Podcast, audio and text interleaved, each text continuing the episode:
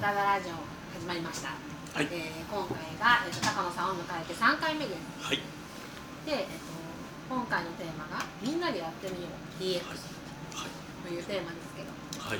ちょっとよろしくお願いします。よろしくお願いします。楽しみです。何をやるんやろ ちょっとそんなに期待されるとちょっと期待されるようなもんでもね。まあちょっとやる前にちょっと空いたんで押さないようそうね。け結構こう収録的にはこう詰まってるはずなのにね。そうですね。まず DX はフェーズが分かれております。はい。はい。デジタイゼーションからデジタライゼーションからまあ DX まあ 第一フェーズのデジタイゼーションは、まあ、アナログを電子化しあデジタル情報に変えて電子化しましょうという流れですねあとデジタライゼーションはそのデジタル化したデータを利用してビジネスの全体の業務とかを改善していきましょうと。で DX はその改善したデータを持って革新的なこうサービスとかビジネスモデルを確立しましょうっていう形です。でちょっとまあここもはっきり把握をしてないので正解とかはないとは思うんですけどじゃあある製造業での一例ということではいはい。はいで日々の業務をちょっとまあ言って、まあ、それがどういうなんていうかねあの DX があるだろうとか、うんまあ、そういうのをちょっとやってみようかなと思います。はい。まず、まあ、普通製造業さんです。で1日数百件の注文がファックスできると。でこれはフォーマットがバラバラですと。で一つ一つ、まあ、その注文書を手入力で売上処理を行います。とでその一つ一つの発注処理をファックスで仕入れ業者さんに送ります。で仕入れ先より、まあ、ファックスで納期回答があって じゃあこの商品はいつ作れますねという情報が分かり次第、まあ、製造指示書だったりで流し製造します。でそれをもとに、まあ、注文来たところにいついつ納品できますよって回答をします。で製品を生産します。あと出荷処理して請求を処理をする。はい。という形の流れがある、まあ、製造業さんだとしましょう。はい。まずだどうやってまずそうですね。どういう形でちょっと誰か指定指名をした方がいいですよね指名してほしいですね。では渡辺さん。はい。今の流れでどういう DX を使うとしたらどういうことができるでしょうか？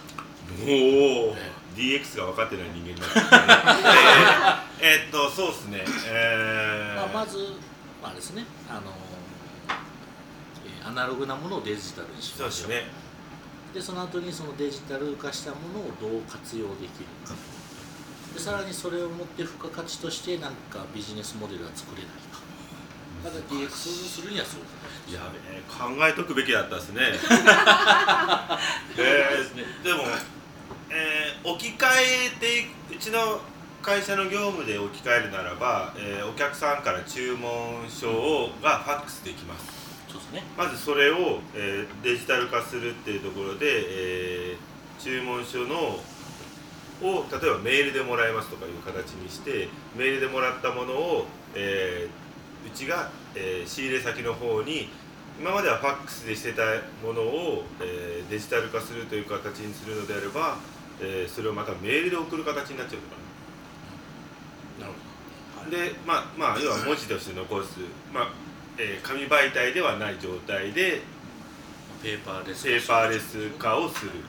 でまあそれを、えー注文を受けた時点でそので注文を、えー自分の中で、えーとデジタル化するんで紙媒体ではなくパソコンなどに入力をしてデータ化する。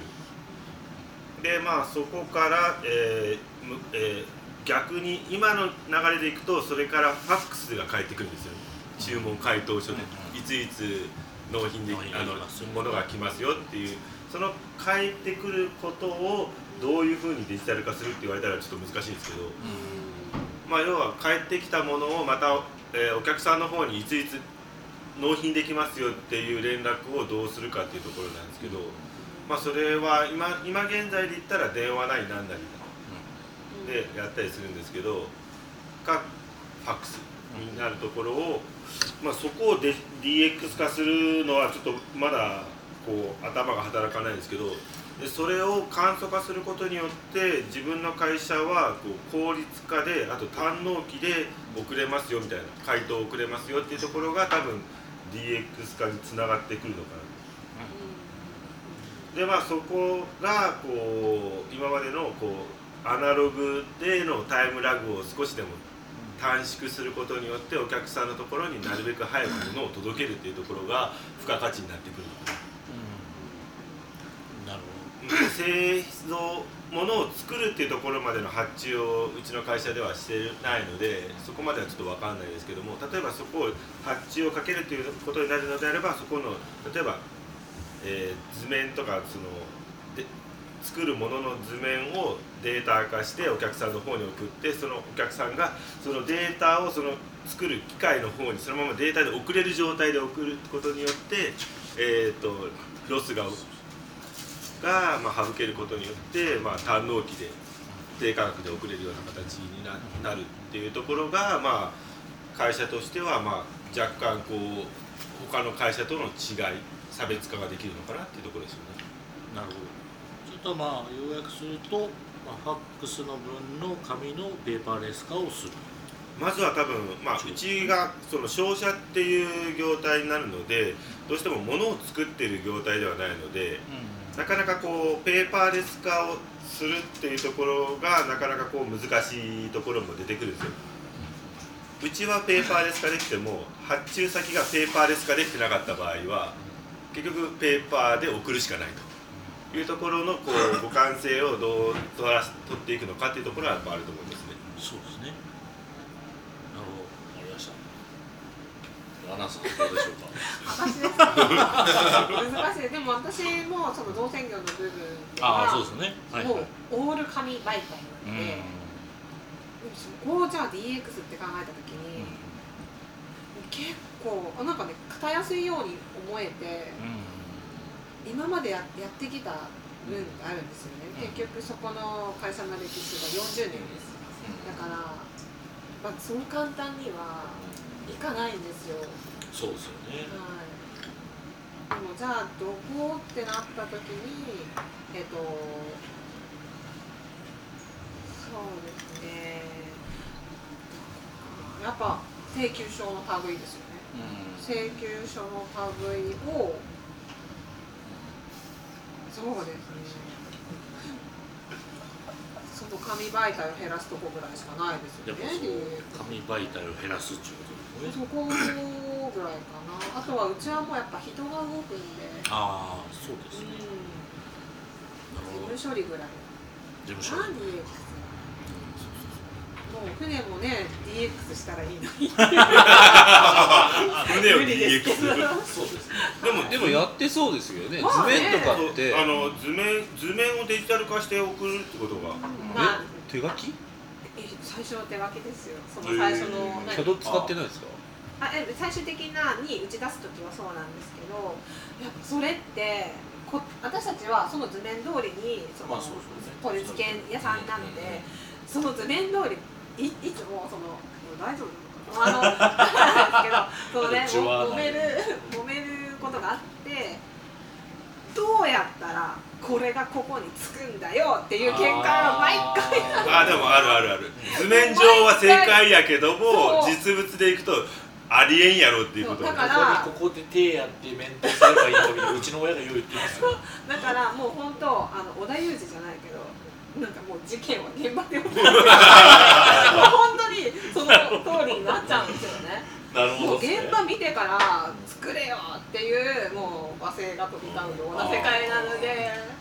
設計がお花畑でやっちゃってるそうあでもねそ設計屋さんってもう設計なんでこうそこの平面でしか物事を見ないっていう人が結構やっぱ多いんですよね。立体的に物を見ずに。でも難しいと思いますよ実際ね。あんな大きいね船にね私は入ってたんで入ってこれをじゃあ図面に直,、ね、直せって言われるのも無理だしそうそう。っていう。全部設計してねネームも設計してねここで何がいるのかそこね。今 3D キャッドとかあるじゃないですか、だから結構細かくできないんですかね。多分やできると思う。できるでしょただなんせ古いんですよ本当に。古いのそうなんです。少しずつ新しくなってきてるけどヘルメットがまだカメヘルっていう時代時点ですごい言われてるぐらい。私がね私はかぶって入るからかぶってたらそう周りの建設業の友達にすっごい笑われるんですよ。今時カメヘルとか言われるんですよ。えへえ違うの？みたいな。おかしいのこれっていうなるほどカメヘルカメヘルって何？あカメの甲羅みたいな、えそれが普通のヘルメットじゃない？えっ、ー、とね今今はねもっとあのスタイリッシュなヘルメットがいっぱいつばがああるやつね。つばがあってなんかこの横とかもサイドもかっこいいんですよ。あのガチャンってなるやつでしょ？なんかかっこいいのガッチャマンじゃないです。でも今ねしあのパタパタパタって畳めるヘルメットもあるんですよ。へえあのこうパパって開いたらヘルメットになるっていうヘルメットもあ強度的にどうなのって思うんやけど。それは DX はかけ離れてる。ごめんなさい。その質問の内容と思った回答はなかった。ちょっと今のくだりどこからカットしていいかちょっとわからん。流していい？そうだから今今現在多分僕たちがこう日常でこう業務をしてる中でまず一番にできることってペーパーレスが第一段階なのかなっていうところがやっぱり一番ですね。は僕が考えたものですね、まず数百件の注文がファックスで来ると。でこれは手で人が文字を書くんで読み取れない。もしくはこう読み何ちか読むあみたいなのがあるので、まあ、一応あの OCR 機能を使ってまず電子化する。向こうがファックスを送ってくるのは変えられない。自社では変えたい。ってなると、まあ、その OCR 機能でまず電子化する。でその電子化した情報を人が売り上げの 処理を行うのに機関のソフトに手入力しないといけない。要はこれを電子化したものを対してこれをもうシームレスに流せるようにしたらここに人はねいらないんで、ーまあですね。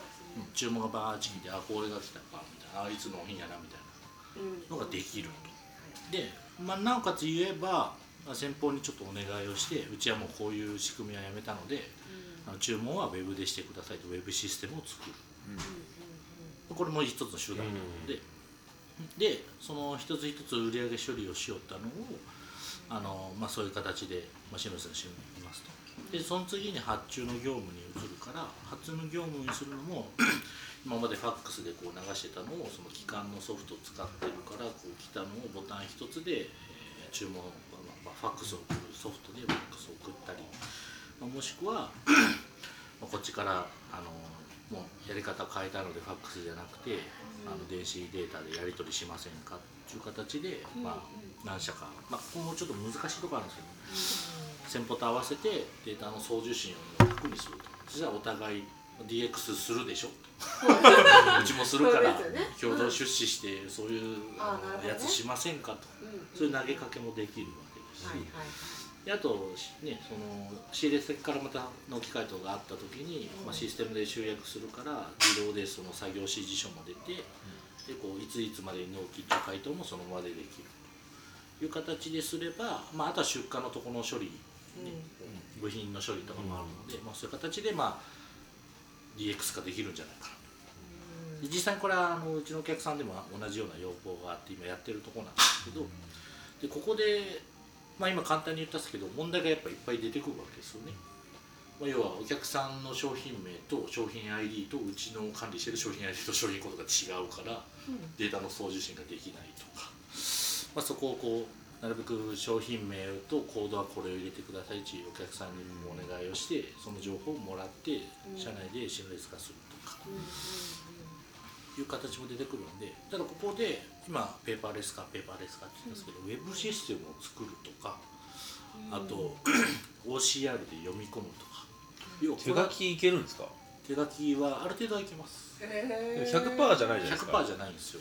そこをそうそこを、まあ、先方と話をして、まあ、このフォーマットでっていう調整は必要になってきます、うん。ただ逆に言えばここをあの、まあ、実装化すれば、まあ、新たなビジネスモデルとして、うん。えーまあ、商売になるからそういうのを自社で考えませんかっていうのも DX の流れですよね。なやっぱこう自分だけじゃなくて相手相手もそこにこう一緒に乗っかってもらわないとなかなかできない。できんとは思いますね。ですよね。うん。まあ、ただそれを相手に乗っけてもらわんでも自社でできるようにはできるかもしれないです。それはみんなで IT のじあの知識を上げとけば、うん。あここでこうだったからこうできるんじゃねえかっていうのができるんでまずこういうことをしましょうっていうのがそのデジデジタイデジタイゼーション、デジタライゼーションの部分になってくるので,、でまあ、まずみんなで勉強しましょうと。フェーズ12のところそうそうそうそうそういやそうね。12が理解してこういかないことには3までは絶対いかないっていうそうですそうですそうです。でも本当ペーパーレス化っちもね普段業務でやっててでちょっと携わっててできることって言ったらこれっていうふうに今結びついたんですけどこれを1に行くんじゃなくてここを N として増やすための努力をこれからはしていかないといけないかなと、なるほど。難しい結構こう説得力のあるあれじゃなかったですか？相相当考えますね。ないやわかりやすい。ねなかなかやっぱこう聞いてて思うのがこうハードル高いなって。やっぱそうですよね。例えばその DX 進めるときに、うん。今その一連の流れがあって全体をこうしたいからじゃあここここここと進めるのがいいのかまずはここをしたいと言って一個ずつ潰していくのがいいのか。そうですね。そこもやっぱもう昔からそうですもんね。この仕組みやりたい時にってね、でもここでやるんであればまず試してみようって動くことが大事にはなるので、まあ、大まかなその全体像ちょっと後でちょっとまたこれ説明しようと思ったんですけど 要は今ざっとしかやってないじゃないですか。DX 化をしようと要は今の業務を DX を使って何をしたいかってこここのゴールを明確にしとかないとじゃあここ先に手つけていいねともならんしじゃあまるっと電子化でまあ金かけてやればいいんじゃねって言ったら失敗する企業さんが出てくるんですよ。で失敗してくる企業さんがありますよっていうのをちょっと後で言おうと思ったんですけど。そうそう多分そうですよね。そうそうそうなんでまずゴールを決めることとあと DX っていうのはまあどういう流れがあるからじゃあまず自分が今どこのフェーズにいてでどういうことをしていったらいいっていうのをこう決めてってから行動するような形。でも分からないんであればまずそのさっき言ったみたいにペーパーレス化をまずしようという形で動いてもまあ問題はないかな。そうそうそう。仕入れ先が結構ペーパーレス化してるって結局請求書関係は全部メールで送りますっていうことが増えてきてますね。多いのがあのこの先日もうち言われたんですけど請請求書を A4 にしてくれんかと。あのペラペラはちょっと挟む時にあの抜けるんやわっつって言われて。今もうねもう MFP とかこうコピー機でパンチ出す請求書が多いですけど、まだね複写式でうちもドットプリンター使っていますからあドットプリンターは そうそうそうそうなんですよ。でもあるあるある。ある専用専用納品書みたいなね。それってまあ要は会社的に言うとパソコンがあってでそのドットプリンターを買わないといけないじゃないもうこれも古いんでねだんだん壊れてとかじゃなくて買い替えるのも何十万もする。であるお客さんにはそれ専用のパソコンもまだありますからね。こっちにデータを送ってこっちから印刷するみたいなそれも無駄になるのでそうそうそう。銀行関係も結構そういう感じにちょっとずつなってきてるんですね。へえ施術のとこももう受付も少ないですからねあだって大分銀行さん例えば昼休憩取るけあ12時そうですよ。空いてないの。時間帯も閉める。閉めるんや。なんで？あれいや行員が休めるため行員が休憩できないから。でもその時間しかこう業務の中で昼休憩しかこう銀行に行けない人たちもおるわけで。なんでやろそのメガバンク M 社はさうん。M 社 M 空いてるのに。ああの M 社 M 歩じゃない方。あ違うあのいや結局 MS とも。M が M 友です M 友 M ともよくわかりますは昼空いてたああでもあれなんだ。大銀はやってないんだ。そうですね。そうそうそうそう。なん M か方も空いてますよ。M 歩空いてるんですか？うん空いてます。まあ空いてても使わないからね。あのあれですよ。当番当番じゃなかった？順番あー順番？ですよね。うん。順番なんかもうで一律一律ドーンってもうだから昼やってる休憩する。視点は結構少人数の視点がまあ多いだと思います支店長がいて議長がいて受付2人3人とかぐらいしかいない店舗は確かにやってるところは多い。結構大規模店舗はそうだあんまり、でも私全部 IB なんですようん。すべてあああそう。だから店舗に行くことはあんまりないかはいはいはいなもうやっぱそういう形で、ね、そそれも DX ですかこれ。まあ。まあ銀行側からすればそうそうね、そうですよね。そうですよね。それだけ。窓口対応の人がいらなくなる。いらなくなり振り込み関係も全部もうパソコンで今結構どこもやってるじゃないですか、うん。だけどそれやったらこう振り込みが3時以降でも振り込みの入力はできるからえ入力だけじゃなくって IB ってその3時過ぎても11時までなんですよね大体。IB って何ですか？あインターネットバンキング。で11時までだったら即日入金。だからこうポンって入れたらもう向こうにポンって入ってはいはい反映されるんです借金されてるんですよねうんちゃんと。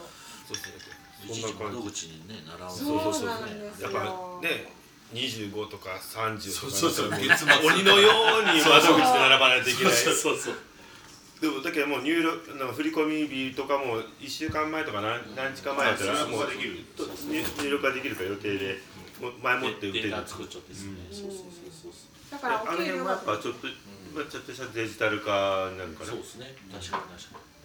確かに。そうですねそうなんですよまあ、ちょっとそういう形でまあね IT をちょっと知った方が、うんうん、まあ面倒くせえとかあるんですけどまあ効率の方法は、ね、従業員からも出るし、そう。多分覚えたらすごく便利なんやけど覚える労力が大変っていうところでね。なかなかこう。横文字だらけなんでですね、だから結局やり始めたけど途中で頓挫するそうそうそう。よくあるやつですね途中まで頑張ってみたけど 結局これ何何のためにやりよったんかなみたいな。移行期間が一番のハードル。そうそうそうそうそう。現状の作業もしながら DX の準備もしないといけないでそれをまた社員に社員に周知していかないといけないという。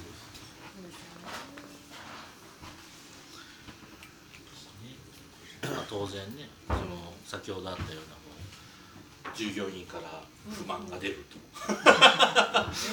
年配社員から不満が出るとなかなかそこのこう難しいところやな。そうですね。で多分 DX 化していたら取引先もじゃあうち交渉権これに従ってくれんと取引できませんよっていうのも当然出てきますし、そうそうそう。そうそうその時にえ準備してなかったわった時の準備をする方が、ね、ものすごく大変なんで。そうですね。DX やるときって、まあ、IT 化もそうだと思うんですけど、うんうん。社内に知ってる人間が陣頭指揮取らないと、うん絶対外からの人ってそのその会社会社のつ 都合とか事情ってわからないじゃないですか。そうそうなんですよね。これ結構難しいなと思うんこれですけど。難しいところですね。担当をつけてやるっていうのもどうなんかなっていうのもちょっとありますけどねでも今まででも IT 部門自体ってそんなもんですから社内でね抱える IT 部門とかあったらさっきのその DX 化に失敗するみたいな話ちょっとあったじゃないですか、はい。はいちょっと具体例知りたいなと思うんですけど、まあ、話せない部分もあると思うんですけどね。ねえーあの絶対社内の内部とかその利害調整できる人間じゃないと、なんか内通な内通じゃねえな。あの内部に精通しててあいつしてる。まあが内通じゃない通。内通ススパイみたいな内部に精通してて IT も知ってて利害調整もできるっていうポジションじゃないとなかなか難しいのかなっていう気はします。生産みたいなんですね。そうですね。それでも大変なんですから。そうそれそうだけど逆にこう知ってる人がこう下に教える労力も結構大変じゃないですか。そうそうそう。周知していかないといけない。だから結局あの IT 化っていうかその効率化すると俗人的になるんですそうなんです俗人化をやめるためにやってるんですけど俗人化になるんですよ。そのシステムを知ってる人間が一部の人間になるんでそこにこうみんな質問来るでしょで質問来るとその人のレベルがまた上がるんですよ。そうそうそうそうそうそう。問題解決するじゃないですか。はいはい。したらさらにまたいろんな人から質問が来るもうこの繰り返しでこの向上のスパイラル。そうなんですどんどんどんどんシステムに強くなる。でこのさっき言ったあの RPA も結構コンサルの人が一緒にこう入ってやるんですけどこれも向こうが推奨しようのに要は IT 部門にやらせないでください 要はロボットを組み立てるのはまあそのまあ、製品にもよるんですけどこう簡単に組み合わせてできますってまずみんなで覚えてください。で自分がやりたいことをロボットを作ってください。って言うんですよなんでかっていうと まさにそう。俗人化する。なるほど。そうそうそうそう。でもそういう動きはもうこれに対してもやらんといけんような。なるほどなるさて、そろそろね、はい、お時間となりましたので、はい、とじゃあ次回は最終回。まとめですかね。そうですね、はい、ラストになります。はい、じゃあ次回もよろしくお願いいたします、よろしくお願いします。はい、よろしくお願いします。